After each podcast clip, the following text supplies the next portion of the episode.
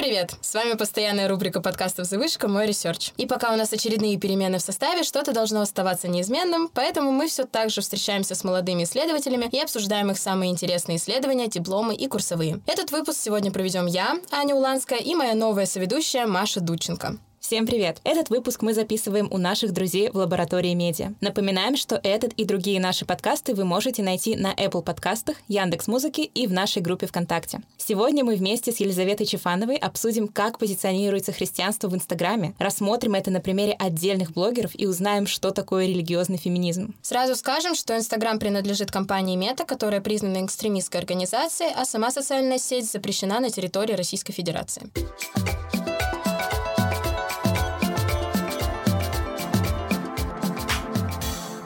В нашем подкасте мы часто встречаемся с людьми из совершенно разных научных областей. Как правило, в конце выпуска мы спрашиваем, какие у наших гостей есть планы на будущее и будут ли они дальше развивать свою тему исследования. Путь в науку сам по себе непростой, многие просто не выбирают академическую карьеру, предпочтя ей более спокойную работу. А активно вести академическую и семейную жизнь еще и в несколько раз сложнее. Недавно мы для себя открыли подкаст «Ученые жены», в котором на примере исследовательниц из разных областей науки разбирается эта тема. Ведущая подкаста Катя Марчук. Каждые две недели встречается с новой гостьей и вместе с ней обсуждает все тонкости и нюансы жизни ученых, а также разбирается, как успешно совмещать карьеру и семейную жизнь. Например, в последнем выпуске гостья Катя рассказала, как она участвовала в экспедиции с маленьким ребенком на руках. И такие интересные истории вы можете послушать в каждом выпуске этого подкаста. Если вас зацепила эта тема, то переходите по ссылке в описании и вместе с нами слушайте подкаст «Ученые жены». А мы начинаем.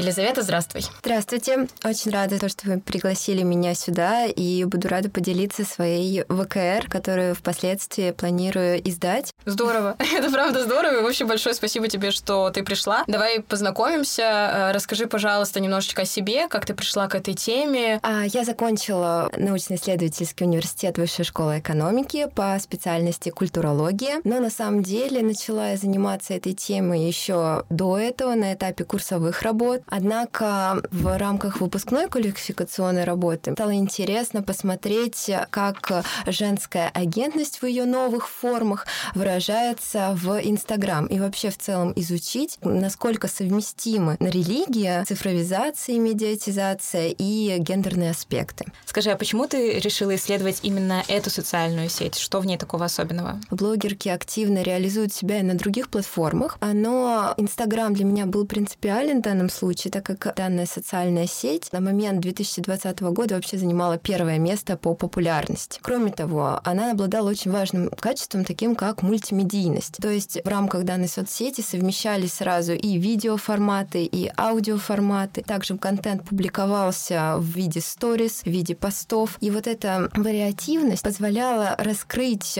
образ, который конструируется с помощью блога, наиболее многогранно. Кроме того, платформа Instagram в 2014 году была признана э, Санкт-Петербургской епархией как э, такая легальная э, для публикации и популяризации христианства. Как вообще ты выбирала аккаунты, которые будешь исследовать, о чем они, а есть ли там какая-то конкретная тематика, то есть, например, мамский условный вот этот блог, или православный блог это не всегда про религию. А, да, надо упомянуть, что для меня основным критерием выбора блогов была не популярность ввиду нишевости, а скорее вовлеченность аудитории, охваты. То есть, если взаимодействие подписчиков было меньше 10% от их количества, которое как раз я смотрела посредством просмотров Reels, количество лайков, а наличие комментариев, агентность, по моему мнению, согласуется во многом с концепцией батл Батлер о перформативности именно в ее понимании, вот как конструирование субъекта посредством повторения какой-то практики, относящейся даже к доминирующему дискурсу. А правильно я понимаю, что до 2014 года в условно картинкограмме нельзя было публиковать посты на религиозную тематику или как вот происходила эта легитимизация? В целом отношение религии и цифровых медиа выстраивается очень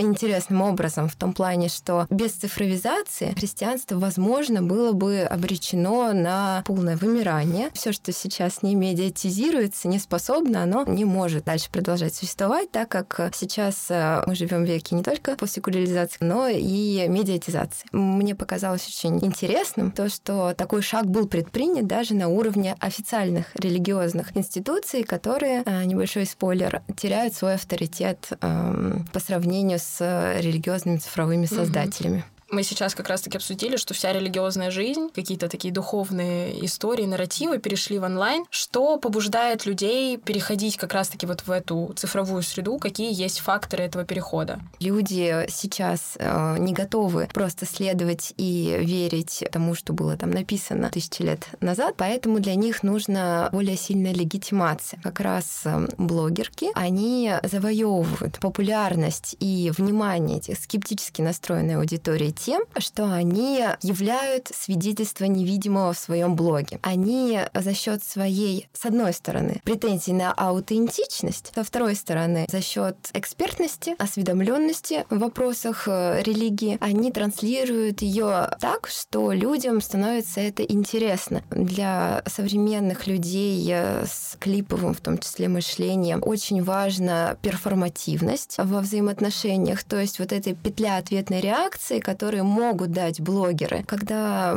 обсуждают вопросы, интересующие подписчиков, и отвечают это, причем не просто в какой-то такой официальной, далекой, не френдли форме, а делают это с помощью, в том числе, иронического тона of voice. Например, блогерка Алина, она часто в взаимоотношениях со своим мужем, который является батюшкой, что немаловажно, допускала иронию, то есть, например, она люб- любила носить головной убор, э, напоминающий корону. И вот в одной из в одном из своих рилс. Она сидела в этой короне, в кавычках, э, и ее муж спросил, не потеряла ли она скромности, где же она ее потеряла. На что Алина ответила, пойдем поищем. Вот, то есть, и, на мой взгляд, этот кейс интересен не только формой подачи, но и содержанием. А так как мы видим, что вот эти взгляды, навязанные в том числе традиционным христианским дискурсом, они во многом переворачиваются и адаптируются под современный полный эгалитарный контекст, в том числе постулируемый в межличностном. И также э, различные стереотипы вокруг христианского учения развенчиваются данной блогеркой. Например, она любит публиковать скрины вопросов подписчиков, например, а что будет сделать, если посвятить куличи водой из-под крана.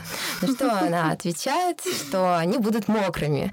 Вот. И такие различные кейсы, они как раз служат неким интетейментом. Петля ответной реакции, она запускается, запускается развиваются алгоритмические механизмы самой социальной сети, и этот контент, он популяризируется и захватывает все больше аудиторию. Очень важно проговорить, что вообще в целом религиозные блоги, они не представляют собой исключительно блог о христианстве, о вере. Э, они представляют собой такой сложный и, на мой взгляд, достаточно уникальный конгломерат, такой переплавки традиционного учения, нового учения, эм, личных каких-то позиций блогерки, ее интересов. А, например, Алина, она занимается флористикой и часто в своем блоге публикует эм, предметы своего личного творчества и э, делится своими покупками цветов, э, растений и так далее. То есть блог не детерминируется, например, религией или материнством, ну он же женский, да, а наоборот представляет собой вот такую вот эмансипаторную сцену, где блогерка реализует свою я-концепцию.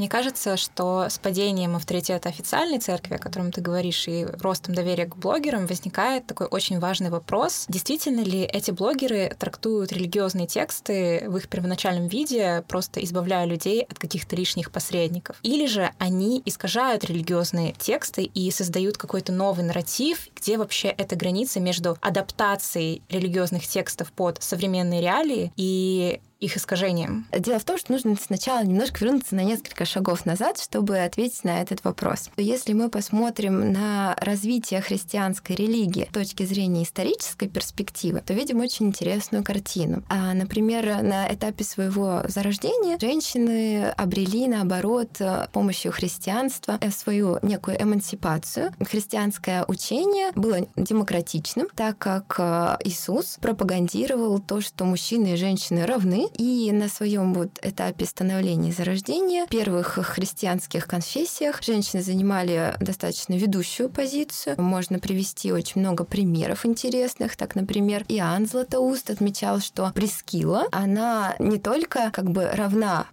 апостолу Павлу, который был вот этим вот священным сосудом, но и сам Павел гордится, что он э, есть в обществе Прескилы. Однако позже картина очень сильно изменилась, и когда христианство стало расширяться, в нем появилось очень много патриархальной начинки для того, чтобы в том числе э, усилить свои позиции внутри христианской церкви. Священники э, мужского пола стремились немного трансформировать христианское учение посредством создания текстов, в которых женщина духовно и биологически дискриминировалась. Были созданы и формировались целые трактаты, посвященные тому, что женщины греховны по своей сущности. Например, Григорий I как раз и сформировал миф о Марии из Магдалы как блудницы. Для чего? Для того, чтобы, по сути, вычеркнуть ее из ряда апостолов. И впоследствии, несмотря на то, что там в 20 веке предпринимались и были достаточно успешны попытки э, женщин вернуть свои позиции, к сожалению, победить и до конца как-то искоренить вот это вот э,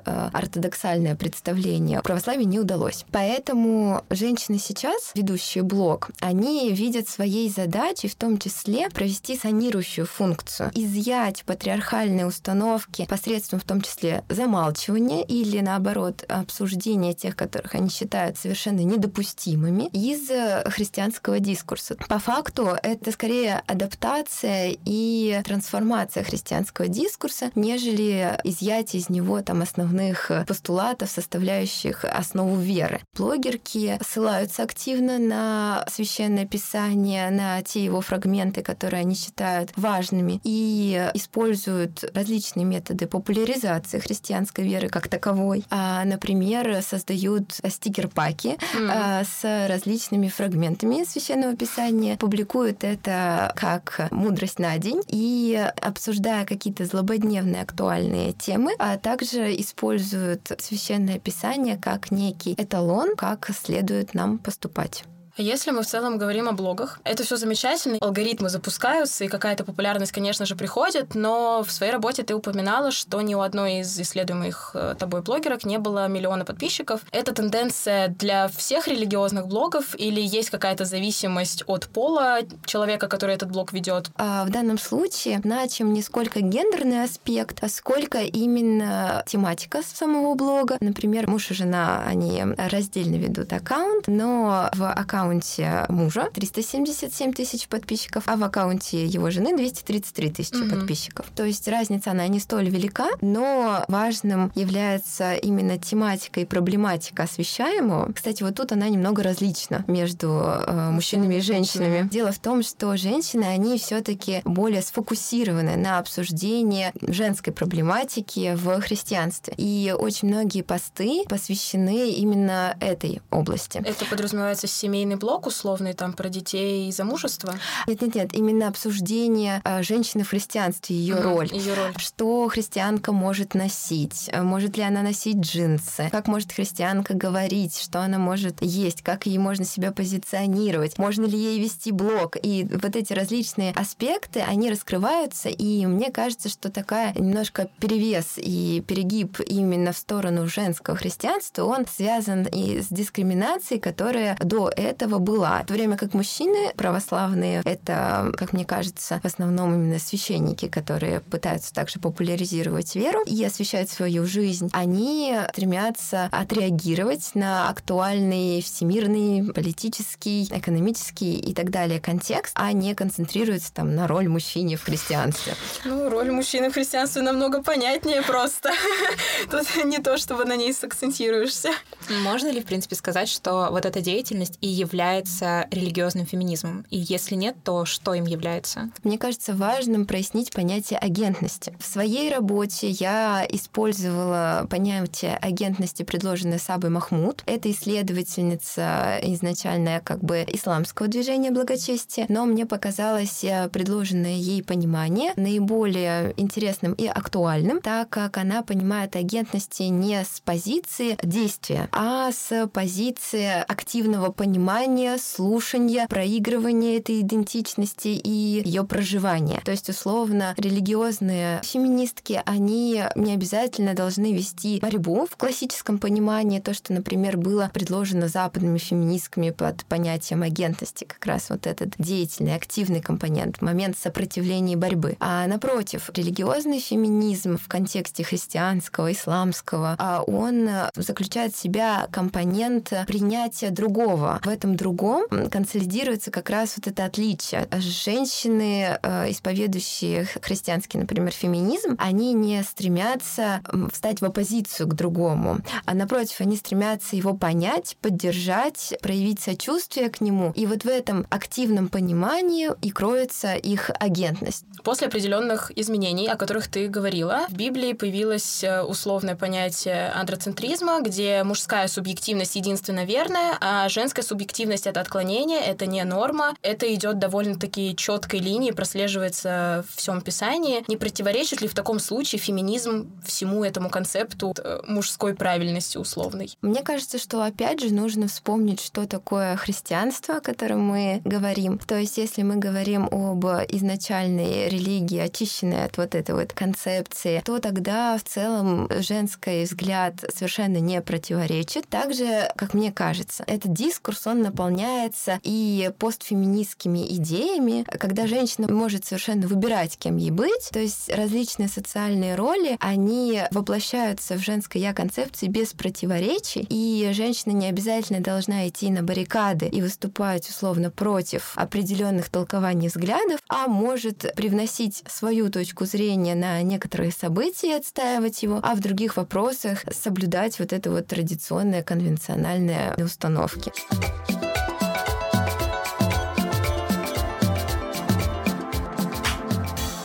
Мы много об этом говорили сегодня, и в целом это довольно-таки яркая история. Ты говоришь о том, что и в своей работе об этом пишешь, что на почти всех этапах истории, в странах, где исповедуется христианство, женщины находятся в патриархальном угнетении, и в то же время встречается еще и внутренняя мизогиния, то есть когда женщины как-то э, имеют определенные предубеждения по отношению к другим девушкам. То есть как это все существует, почему это происходит и почему это не меняется? Конечно, сложно отвечать на такой вопрос, потому что он во многом относится относится к каким-то более внутриличностным установкам людей. Но кажется, что этот процесс, он связан именно с различными представлениями, существующими в целом. Каждый человек, он выбирает, какого именно ему придерживаться, традиционного ортодоксального дискурса или же нового. В целом люди, воспитанные на таких традиционных установках, им сложно и страшно принять э, иную интерпретацию. И как раз позиция блогеры, которую они продвигают, они это делают во многом осторожно. Например, блогерка Молли, когда касается темы сексуальных меньшинств, она придерживается и популяризирует традиционный дискурс, э, согласно которой Бог принимает только союз мужчины и женщины, причем союз закрепленный небесами, и о иных э, сексуальных ориентациях, о иных взаимоотношениях речи быть не может. Стоит стоит при этом понимать, что она преподает в православной школе, скорее всего, ее иная интерпретация, она была как раз плохо воспринята даже словными мамочками, которые приводят туда своих детей. Угу. Поэтому блогерки подходят к этому вопросу осторожно, принимая оптику другого и трансформируют те моменты, которые не являются критическими. Каждая блогерка, она приносит в этот цифровой дискурс что-то свое. Где-то мы видим моменты, принадлежащие какому-то оппозиционному дискурсу, которые как-то ломают наши представления, как, например, что согласно одному из интерпретаций священного писания в версии одного из апостолов, женщина не может облачаться в мужской костюм. При этом а, блогерка Молли, она берет этот концепт и говорит, но, извините меня, Я не только христианская женщина, я еще мама. И еще у меня есть дочь. И когда э, моя маленькая крещенная дочь выходит гулять зимой, ей холодно, и я не могу одеть ее в юбочку или в платьишко, потому что она замерзнет на детской площадке. Поэтому я надеваю э, джинсы на нее и на себя, и мы чувствуем себя комфортно. Поэтому подходите к вере и ко всем традиционным э, каким-то основам, постулатам, принципам не с позиции фанатизма и активизма, а с позиции рациональной логики. И всегда пытайтесь находить некий баланс между пониманием о э, какой-то целесообразности, комфорте, вашим личным мнением и э, христианскими канонами и иными социальными нормами. Ты уже не раз упоминала, что христианские блогерки так или иначе ссылаются на священное писание, и очень интересно то, что зачастую они это делают избирательно. Условно, когда блогерке удобно надеть джинсы вместо юбки, то она может сказать, что веру нужно интерпретировать и относиться к ней адекватно. Но когда речь заходит о той же сексуальной ориентации, то она внезапно становится суперконсервативной и говорит, что так и только так написано в Писании. Можешь подробнее рассказать об этом явлении? Да, в своей работе я называю это жонглированием дискурса, но при этом а я ни в коем случае не хочу кого-то, опять же, обвинить в этом. Скорее, мне кажется, это такой подход, э, который можно сравнить с аппликацией, когда женщина, ну или вообще в целом э, православный человек вырезает определенный фрагмент, который ему нравится, который кажется э, правильным, подходящим и современным, и вносит его вот в этот вот обновленный дискурс. То есть, одной стороны, это можно интерпретировать как момент реформирования, когда женщина вооружается вот этими мысленными, ментальными ножницами и вырезает, во-первых, все те установки, которые были привнесены позже, а с другой стороны, оставляет все то, что соответствует и, возможно, даже в чем нуждается современный верующий, и что способствует его целеполаганию. Потому что, как сами блогерки э, объясняют, их основная миссия миссия — это в том числе помогать, в том числе отвечать на актуальные вопросы людей и своим примером как-то показывать, как нужно действовать в тех или иных ситуациях, а, нужно ли уметь прощать, нужно ли выбирать в пользу себя. И все эти установки, они скорее, на мой взгляд, дополняются, усложняются и легитимируются священным писанием, так как если бы блогерки говорили, женщина может, должна служить, это прекрасно, то вряд ли к этому отнеслись бы серьезно. То есть священное писание это такой момент э, легитимации, как и материнство. А существует множество исследований, в которых э, показывается, как, например, материнство в блогах э, совершенно светских э, женщин выступает моментом э, а, их позициональности, то есть посредством материнства женщина подтверждает свою экспертность в тех или иных вопросах. Так и православная блогерка, умело оперируя христианским писанием, она заслуживает признания своей экспертности и своего права говорить, как выразилась одна из блогерок, кричать на весь интернет. Мы подразумеваем, что христианский феминизм не подразумевает под собой какую-то баррикаду, какое-то активное нападение, какая-то защита. Это скорее беспрепятственное примирение, какое-то принятие. Но при этом ты писала, что христианские феминистки не предполагают бездействия в том числе. Здесь встает вопрос, почему в данном случае трактовка смирения вообще относится только к девушкам. Разве в Писании нет, что смирение должно быть без относительно пола, то есть ко всем людям одинаково, но при этом в трактовках блогах девушек это исключительно перенесено только на женщин. Дело в том, что в альманахе Мария женщины отстаивали свое право на смирение и говорили, что смирение является все-таки в большей степени женским качеством, чем мужским. То есть в э, способности быть более милосердной, более понимающей, более принимающей. Женщина ближе к Богу. То есть Бог умел э, терпеть жалеть, Бог умел прощать, и женщина это умеет, может и делает это лучше, чем мужчина. То есть это, ну, это не моя позиция, как вы понимаете, в том плане. Звучит славно, конечно. Да, что я транслирую просто взгляды других. Вот в Альманахе Мария очень хорошо об этом подробно написано. Это было целое дискуссионное поле, когда исследовательницы, такие, например, как Татьяна Горичева в том числе, показывали, что женщина должна быть смиренной, и в этом смирении консолидируется ее внутренняя сила. То есть, например, там были моменты, когда описывалось, как женщина под покровом ночи шла, и ей показалось, что ее преследует КГБ. Она испугалась, но потом подумала, что ей должно быть стыдно за свой страх, так как она женщина, она христианка, и она должна найти себе внутреннюю силу и внутреннюю волю для того, чтобы принять э, то, что уготовано ей э, божественным привидением, и она не должна бояться, потому что страх — это вот разрушительное чувство. А именно умение принять ситуацию, оно и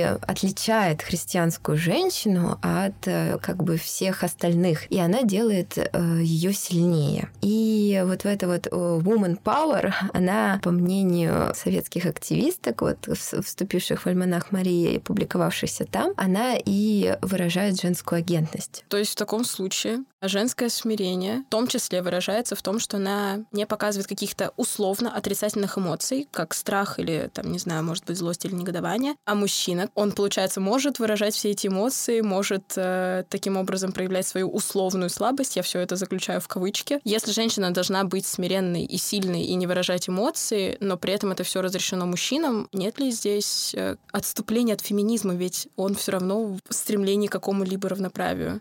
Мне кажется, что здесь нужно еще раз артикулировать само определение смирения, угу. которое как раз дается. Смирение больше э, консолидируется в том, что это в целом значимая черта христианской субъективности. Вообще любой и мужской любой и женской. и мужской и женской, да, оно не означает бездействие и потворство унижению. Были различные совершенно фрагменты, которые как раз понадобились мне для того, чтобы собрать вот это вот понимание смирения. То есть также приводилась, э, например, иллюстрация того, как женщина на работе, она делилась тоже своей историей в этом альманахе, что ее оскорбляли и унижали, и она не понимала, то есть почему она злилась. И потом, впоследствии, когда она познала как бы вот это смирение и поняла, что нужно не только, не просто смириться, да, как бы это тавтологично не звучало с этим унижением. Напротив, что она должна полюбить тех, кто ее ненавидел. И тогда она своей э, христианским примером, своей христианской моралью, а она э,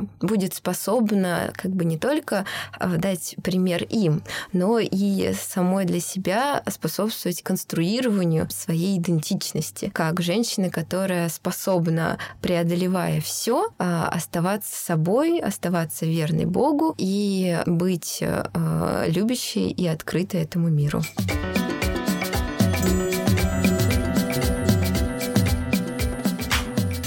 Ты говоришь о том, что христианство постоянно обновляется, и в этом контексте хочется поговорить о том, благодаря чему оно обновляется, благодаря разным факторам, которые этому способствуют. Вот, например, невозможно не вспомнить о появлении книгопечатания, и благодаря ему начали массово производить книги, и, в принципе, во всех учебниках пишут, что церковь утратила определенную часть своей монополии на трактовку а, священных текстов и вообще на их такое сакральное хранение и интерпретацию. Как ты думаешь, цифровизацию и переход в онлайн можно сравнить по масштабу вот с этой информационной революцией? Сопоставимо ли это? А я могу сказать, что, несомненно, произошла революция, как говорит нам маршал Маклюэн. Общество перешло в стадию глобальной деревни, то есть вот эта вот вторичная устность, которая произошла, и которую мы также сами, как пользователи, ощущаем в социальных сетях и в целом в уплотнении коммуникации между друг другом. В религии это также не могло не отразиться. Так, например, Кэмпбелл в своей своей работе отмечают, что в связи с переходом религии в онлайн, в первых этапах вынужденном переходе, сменились религиозные авторитеты, традиционные, оперирующие к офлайн аудитории. Они постепенно теряют масштаб своего влияния. Как раз э, внутри сети начинают работать новые э, сетевые факторы. Теперь основным фактором легитимации экспертности человека, подтверждением его статуса и авторитетности выступает уже не принадлежность к определенному сану, а его способность привлечь аудиторию, э, быть интересным, быть э, экспертным и подлинным в глазах его подписчиков. Совсем другие механизмы ответной реакции становятся важными для поддержания авторитета человека. То есть, например, количество подписчиков, э, которые могут отписаться в случае, если они почувствуют, что человек не следует этой аутентичности, что он лжет и, или что-то в таком роде. А, и поэтому новые авторитеты появляются в сети, так называемые РДС, религиозно-цифровые создатели, которые как раз и становятся, объединяются в этом континууме и в целом трансформируют структуру христианства, церкви как таковой, и вовлекают также своих э, подписчиков, просто обычных верующих, которые могут стать лидером мнений и наравне там, с каким-то батюшкой популяризировать христианство, например, в какой-то социальной сети. В моем представлении православные или христианские блоги, особенно у женщин, это блоги, которые показывают семейную жизнь. А, будь то жизнь с детьми, будь то жизнь с мужем-батюшкой. И для меня это такая, ну, возможно, это стереотип, скорее всего, так и есть, что это просто стереотип, но для меня это выглядит так, поэтому а, вот как раз-таки отсюда и вопрос вообще, о чем эти блоги. Да, открою вам вселенную. А на самом деле женский религиозный православный блог возможен даже без мужа и даже без детей. Yes. А, да, например, блогерка Катя, прекрасно находясь в разводе, когда она вышла из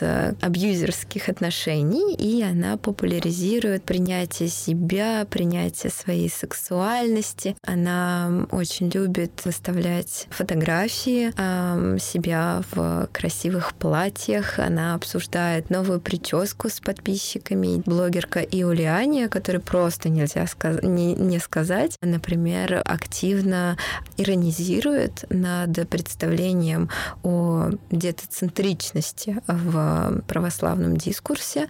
А, и в одном из своих рилс, буквально под актуальную музыку, она записывает а, свое обращение к Богу, в котором спрашивает, какое ей выбрать хобби. Он ей предлагает одного ребенка. Тогда она спрашивает, а в чем же мое предназначение? Он предлагает ей второго второго ребенка.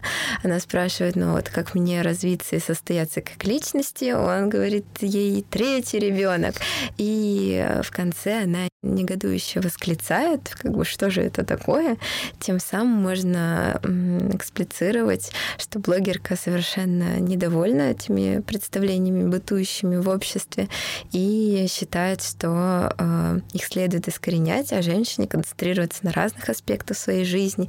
И именно поэтому поэтому блогерки э, часто прибегают к очень широкой репрезентации. Вот смотри, мы, когда говорим о блогах, и ты говорила о своем исследовании, ты сказала, что ты обращала внимание на комментарии. К сожалению, любая социальная сеть — это не всегда дружелюбное место, и комментарии бывают не только веселыми и доброжелательными, но также встречаются хейтеры, которые в том числе могут порицать какую-то, условно, какие-то транслируемые догмы, например, отход от канонов э, того же смирения, того же принятия. На эти хейтерские комментарии комментарии часто девушки отвечают не только я высказывания, которые круто, здорово, ненасильственное общение, это замечательно, но и иронией, но и каким-то, может быть, высмеиванием этих комментариев, каким-то негативом. Не противоречит ли это тем канонам, которые транслируют девушки в своих э, блогах? А, я увидела в этом некое противоречие, а, и это меня тоже удивило. А, но мне кажется, что в этом есть две стратегии. Первая стратегия — это повышение своих охватов и дальнейшего вовлечения аудитории, все-таки это не просто православные женщины, это еще и блогерки, и для них тоже этот вопрос актуален популярности. А, ну и во-вторых, это также проблематизация и обострение различных сюжетов. И через вот этот конфликт, условно, женщины снимают состояние вот этой публичной немоты, когда э, в христианстве просто не проговариваются эти моменты, они принимаются как исключительно догмы, которые невозможно даже обсуждать. У меня есть вопрос, возможно, он глупый, но я реально не могу от него отделаться. У тех девушек, которые ведут православные блоги, и если у них есть партнер, всегда ли муж это батюшка? Или бывает такое, что девушка ведет религиозный блог православный, но вся ее остальная семья к этому отношения не имеет? Лично я в своем анализе, когда я выбирала вот эти девять блогов, я стремилась к максимальной вариативности для того, чтобы мое исследование было показательным. А, но а, мне не удалось найти совершенно изначально какую-то, может быть, даже а, женщину совсем не из этого контекста, потому что либо это было дитя верующих родителей, mm-hmm. либо это была жена священника. То есть либо был мужчина-отец, который исповедовал веру, либо это был муж. Какую тему ты хотела бы развивать дальше? Может быть, во что-то углубляться, как-то конкретизировать то, что ты сейчас изучаешь в дальнейшем? Да, мне было бы очень интересно рассмотреть данный э, вопрос на других социальных площадках, так так как после блокировки Инстаграма я заметила, что э, блогерки, на которых я была подписана в Инстаграм и которых я изучала, религиозные, они стали развивать свои аккаунты в других, на других социальных площадках. И как раз вот в этот момент блокировки мне бы тоже хотелось более подробно посвятить этому статью, потому что это был очень травматичный момент для этих женщин, которые вот-вот только обрели площадку площадку, где они могут свободно высказываться и выражать э, свою агентность.